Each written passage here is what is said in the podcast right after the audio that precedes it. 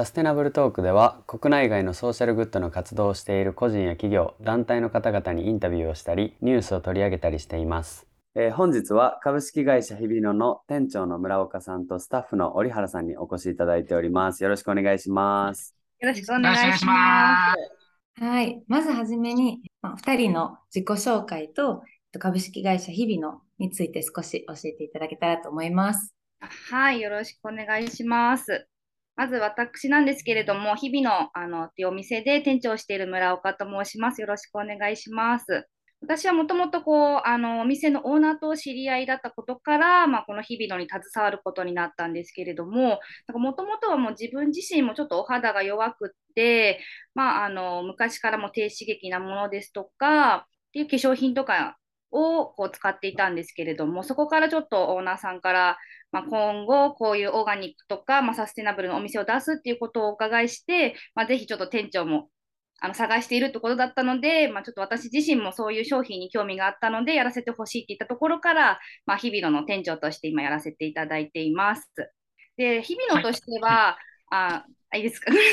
はい、あの、道の駅からあの徒歩3分のところにあるんですけれども、そうですね、お店のテーマとしては、あ環境に優しいものであったりですとか、あの体に優しいもの、あとはこう長く使い続けられるっていったものがあのコンセプトとして、まあ、商品選びからをやっているお店であります。ごめんなさい、折原さんどうぞ。はい。えーっと、改めまして、えーっと、スタッフの折原です。えー本日はよろしくお願いします。と、もともと、あの、店長と経緯は一緒なんですけど、あの、オーナーと知り合いで、で、全く違う職種を、まあ、やっていたんですけれども、あの、もともとこう、自分でお店持ちたいとかっていう、まあ、願望がありまして、まあ、それのなんですかね、まあ、練習じゃないですけど、なんか、うちでこういうのやるよっていうのでお声をいただいて、で、自分もこう、いろいろ内装の装飾だったりだとか、まあ、もともと販売員やってたりとかっていう経験があったので、まあ、力貸せるんじゃないかなっていうことで、あの、スタッフをやらせていただいております。ありがとうございます。様々な経緯でこう入られたと思うんですけれども、日々のについて少しあのご質問させていただきたいなと思います。えーはいこう、目黒の店舗に置いてある商品だったり、オンライン、いろいろ様々な商品置いてあると思うんですけれども、人気の商品など教えていただけますか？えっと、一番は結構あのプレゼントとかであの購入される方が多いんですけれども、まあ、あの一番ですとこうエコーヒーカップ竹繊維でできたあのカップあのウィリアム・モリスですとかあのエマ・ジョン・ジプシーの画家さんとコラボをしたあのデザインも可愛いあのコーヒーカップがすごく人気は出ていますね。まあ、カップもそうですしタオル系ですとかあとはこうドライフルーツとかが人気ではあります。あの、目黒で、えっと、お店をスタートするにあたって、今まで苦労したことであったりだとか、あれば教えていただけますか？あの目黒自体にこういうこうセレクトショップですとかオーガニックショップっていうのが少なかったので、まあ、少ないんですけれどもこうあの、まあ、お客様の層としては結構あのなんだろう自然派のものにこだわりがある方ですとか興味がある方ですとかっていうのが多かったので、まあ、あえてまあないところに出したいっていうのがあったんですけれどもなんだろう参考にできるお店さんとかもあまりなかったのでそこはちょっとなんだろうお店のコンセプト作りとか、まあ、ブランドどういうブランドにしていこうっていうところはちょっと試行錯誤しながらっていうところは最初ありましたね。出店の時間がかなり、あの、うんタイトだったので、まあ、その中で、あの、まあ、逆に言えば、まあ、自由にできるってところなんですけど、あの、まあ、どういった風に形作っていくのかっていうのを、その短い期間でやるのっていうのは、すごく大変でしたね。あと、ちょうどお店を出したのが去年の2月だったんですけれども、うんちょっとコロナ禍っていうのもあって、まあ、実際にお客様にご来店いただけるのかっていうのがちょっと不安の中、はい、オープンしたのをすごい覚えていますね。ちょっとあの質問の趣向が変わるんですけど、国連サミットで SDGs が採択されて以来、社会課題解決に貢献している企業の商品がサービスを選ぶ人が増えてきてると感じてるんですけど、実際にお店を運営されていて、そのように感じることってありますか？そうですね、結構テレビとかニュースとかでも、あのそういうサステナブルの商品とかをあの紹介するものが多くなってきてるなっていう自分自身も印象があるんですけれども、お客様も、まあ、どうせを使うのなら、まあ、環境にいいものだったりとかっていうのをこう観点の人が増えているなっていうのは、まあ、実際にお店に立っていてすごく感じます。ただまあサステナブル商品以外にもこうプラントベースの商品にこだわったりですとか、まあ、商品そのもの自体にこう動物実験がされてないってことをこう吟味してこう本当にたくさんある商品の中でもこう自分で選択する本当に自分自身吟味して選択する人が増えてきたのかなっていう印象はすごくあります。あと、あれですね、あのー、まあ、お店やってるといろんなお客様いらっしゃいますけど、やっぱり年齢層結構幅広いなっていう、興味ある人が多いなっていう印象があって、それこそ、まあ、あの、比率で言うとやっぱりこう、30代とか、まあ、ちょっと、あの、年齢の方だったりっていうのもいらっしゃるんですけど、あの、若い方も結構こう、ちらほらいらっしゃるので、それはちょっとやってて新鮮でした。あ、興味あるんだ、みたいな感じで。はい。それは何かそのインスタグラムであったりだとか、あの雑誌にも掲載されてると思うんですけど、そういう媒体での、まあ、広告というのか、それは取り上げられることでの効果みたいなのもありましたか？そうですね、最近だとこうインスタグラムを見てこられた方も多いですし、あとはこうニュースで見たことあるっていう方が結構多いのかなって思います。正直言うと、あまあ、雑誌で見てきましたとか、まあ、インスタグラム見てきましたって方もいらっしゃるんですけど、あの、もともと興味あって、なんかそういうの調べてたらできて、みたいな方の方が多いのかなっていう感じはします。うん、若い方もいて、すごい嬉しいですよね。これからどんどんどんどん広まっていったらなって思うんですけれど。はい、商品販売の他にもこうワークショップなども行われているっていうふうにお聞きしたんですけれども、代表的なものを教えていただくことできますか？じゃあ、私から。えー、っと、代表的なものは今、アロマサシェと行っておりまして、あの、やったきっかけも、店内の装飾だったりだとか、あと、ギフト用のあの装飾とか、あの、私が作ってるんですけれども、そうするとどうしてもこう、花の具合だったりとかで、まあ、廃材が出てしまうのが、どうしてもなんかこう、嫌で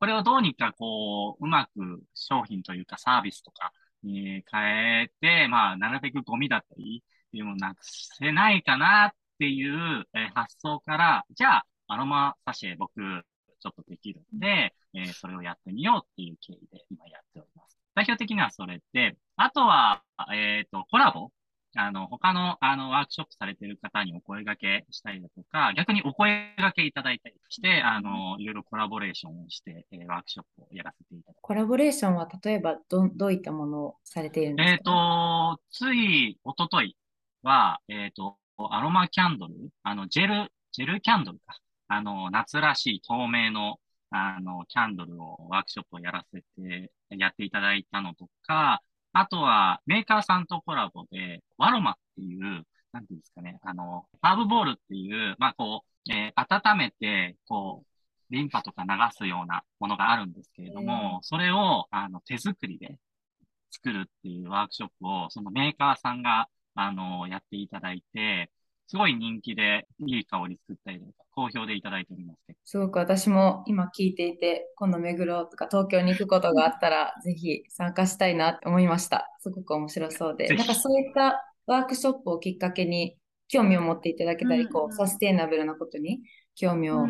どんどん持っていってもらえたらすごいいいのかなっていうふうに今お聞きして思ったんですけど、今後こう、これからまた新しい取り組みだったり、どういった取り組みしていこうとかってありますか？そうですね、今だと結構まだまだこうオーガニックとかサスティナブルっていうのが、まあ、まあ、身近になりつつはあるんですけれども、まだまだこう知らない方も多いなと思うので、なんかもっともっとこう日常に落とし込んだりとか、身近に感じられるように、まあ、スタッフ自身もこう情報発信をしていけたらなというふうに思っているんですけれども、まあ、長期的にだと、こう、まあ、ボランティアをしましたとか、川掃除に参加しましたって言ったお客様に対して、こうお店でもこう、あのサステナポイントみたいな風につけられるようになったらいいなっていう風にも思っています。こうなんか地域の環境保全活動と、まあ、ソーシャルベネフィットのこう両立とかもできたらいいなっていう風にちょっと、まあ、まだ構想なんですけれどもそういう風に思っています。社会的にいいことをした人たちがこうポイントで、うん、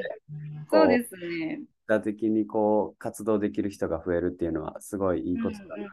あの思ったのでありがとうございます。村岡さんと折原さんが、あの今思いを持っておしあの日比野のお店を運営されてると思うんですけどあのオーナーさんとか、まあ、お二人も01であの入られてると思うんですけどなんかどういった思いでこの日比野のお店自体を作り上げられたのかなっていうの部分を教えていただきたいなと思うんですけど。結構最初は、あの、もともとこう、なんだろう、オーガニックとか化粧品とかそういう商品に対しての知識が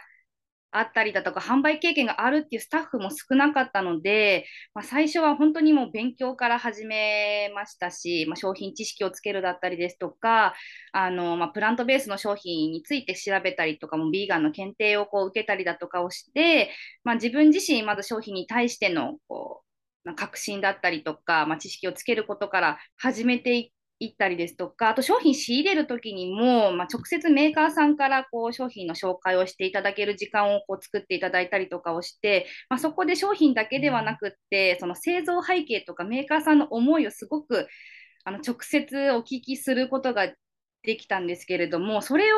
こうお客様に伝えるっていうことをすごく大事にあのしていっています。ただこう商品を知るだけではなくて、こういう背景であの思いがあってこう作られているってところまで、まあ、メーカーさんからのバトンパスではないですけれども、っていったところを、まあ、伝えることも私たちのまあ責任でもあるなっていうふうに感じているので、まあ、そこは意識して、まあ、普段お店にも立っています。あのメーカーさんの選はい定だったりだとか、どういうブランドのどういう製品を日比野のお店で販売するのかっていうのはどういう基準で基本的には選ばれたりされてるんですか？そうですね。基本的にはお店のコンセプトが、まあ、オーガニックとかサステナブルとかエシカルっていったものなんですけれども、まずそこに当てはまるかっていうのと、まあ、実際にこうスタッフが、まあ、サンプルとかを使わせていただいて、その商品を使ってこうワクワクしたりですとか、もうこれ自信持ってお客様にあのご紹介できるっていったもの商品だけをこうセレクトをして、あのお店に置かせていただくようにはしています。まずこう自分自身がワクワクするかっていうところはすごく大事にしています。僕は、まあ、販売員の経験もあるってところから、まあ、その頃から、あの、こう、なんですかね、働く上でっていうことのも幅広くなっちゃうんですけど、もういつも考えてるのは、やっぱりそのお客様にどういうものを提供して喜んでもらえるのかっていうのをすごく念頭に置いて考えてまして、あの、ぼち僕はどっちかというとスタッフメインというよりかは、まあ、裏方でこう、装飾だったりだとか、それこそ発信の写真だったりとかっていう、こう、作業面の方を、えーやらせていただいているので、まあ、そういった場合にこう、見え方だったりとか、やっぱりこう、日々のを通じてお客様のそのライフスタイルだったりとかに、まあ少しでもこう、華やかなというか、なんか楽しみにしてもらえるようなとか、っていうところを意識識して、えっと、それこそ写真だったりとか、ギフトの装飾だったり、内装だったりっていうのを作っているので、まあ長期的にあの、日々のが、あの、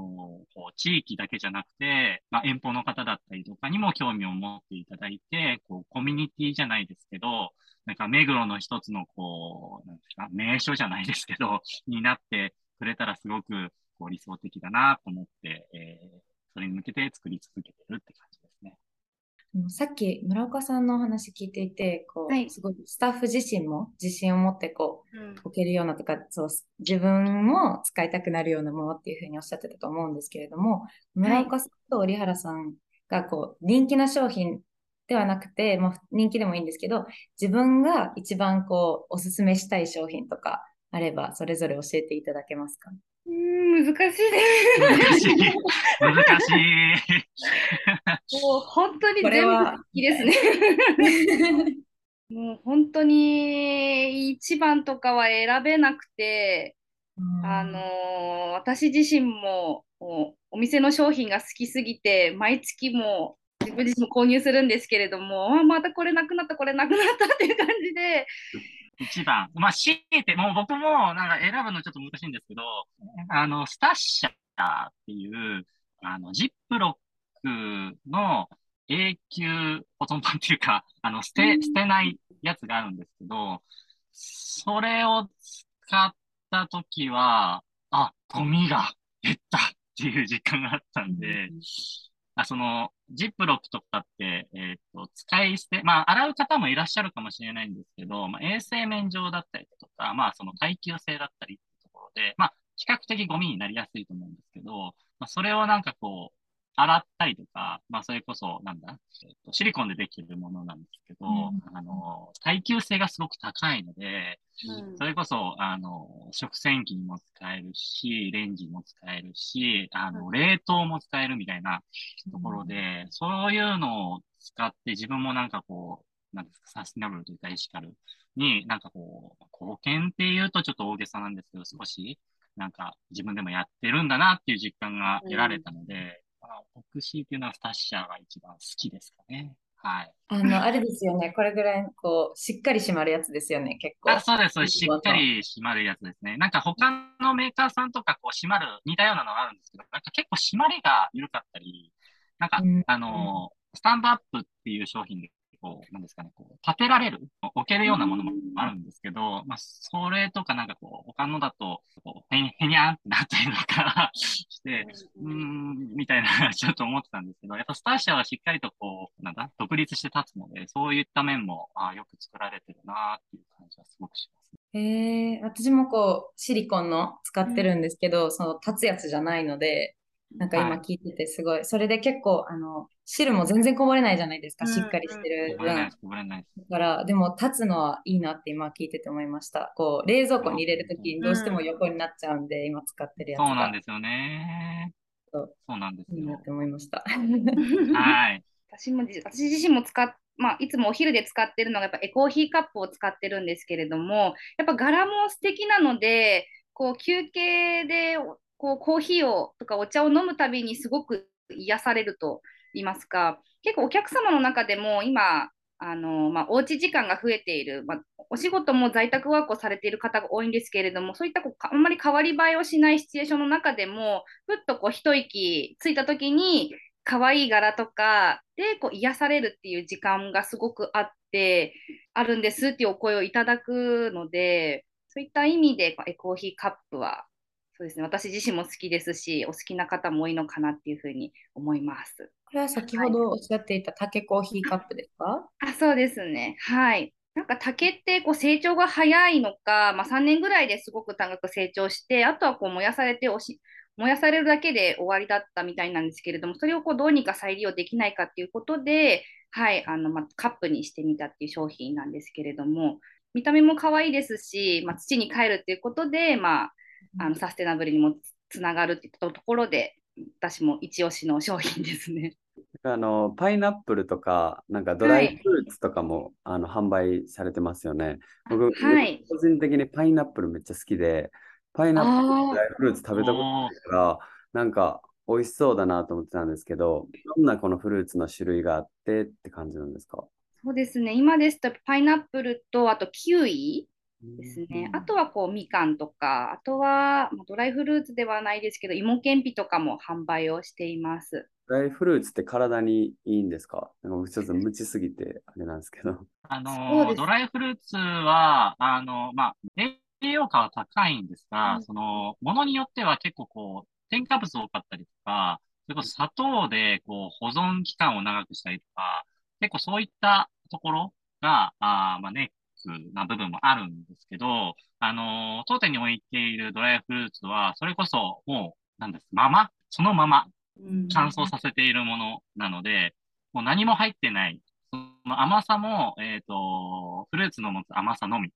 なので、そういった部分では気にされる方とかは、すごく、うん、いいんじゃないかなっていうふうに思いますし、僕も、あの、パイン大好きで、フルーツで何が好きって言ったらパインなんですよ。で、僕もあの、パインは、あの、初めて食べたんですけど、甘みが何ですかね、強いのと、しっかりとこう、酸味、パイナップル独特の酸味とか、なんか乾燥させることで結構こう、味が変化しちゃったりだとか、あ変わっちゃうのかなと思ったんですけど、そんなことなくて、むしろ逆で、しっかりとした甘さと、あの酸っぱみがはっきりと出て、より美味しいなって感じました。ありがとうございます。もう、ますます興味あるので、ぜひ。はい、ありがとうございます。じゃあ、はいえっと、最後に、その他に何か PR できることとかがあれば、ぜひお願いしたいんですけど、あのまずお店自体を知知っていただくことで結構こう情報発信もしていきたいなというふうに考えていらいるので、まああのちょっとまあ社長、オーナーとも相談したんですけれども、まあ、このラジオ番組をこう聞いてくださった方限定で、まあ、ちょっとお店からもこう1000円相当のスキンケアサンプルをまあ9月限定でプレゼントさせていただければなっていうふうに思いますので、まあ、ぜひ皆さんお、目黒にお越しいただければと思います。はい。皆さん聞いてる方は、日々の目黒店にぜひ行ってみてください。ぜひお待ちしております 私が行きたくなりました。ありで。がとうございます。えー本日は株式会社日比野の、えー村岡さんと折原さんにお越しいただきました。ありがとうございました。ありがとうございます。ありがとうございました。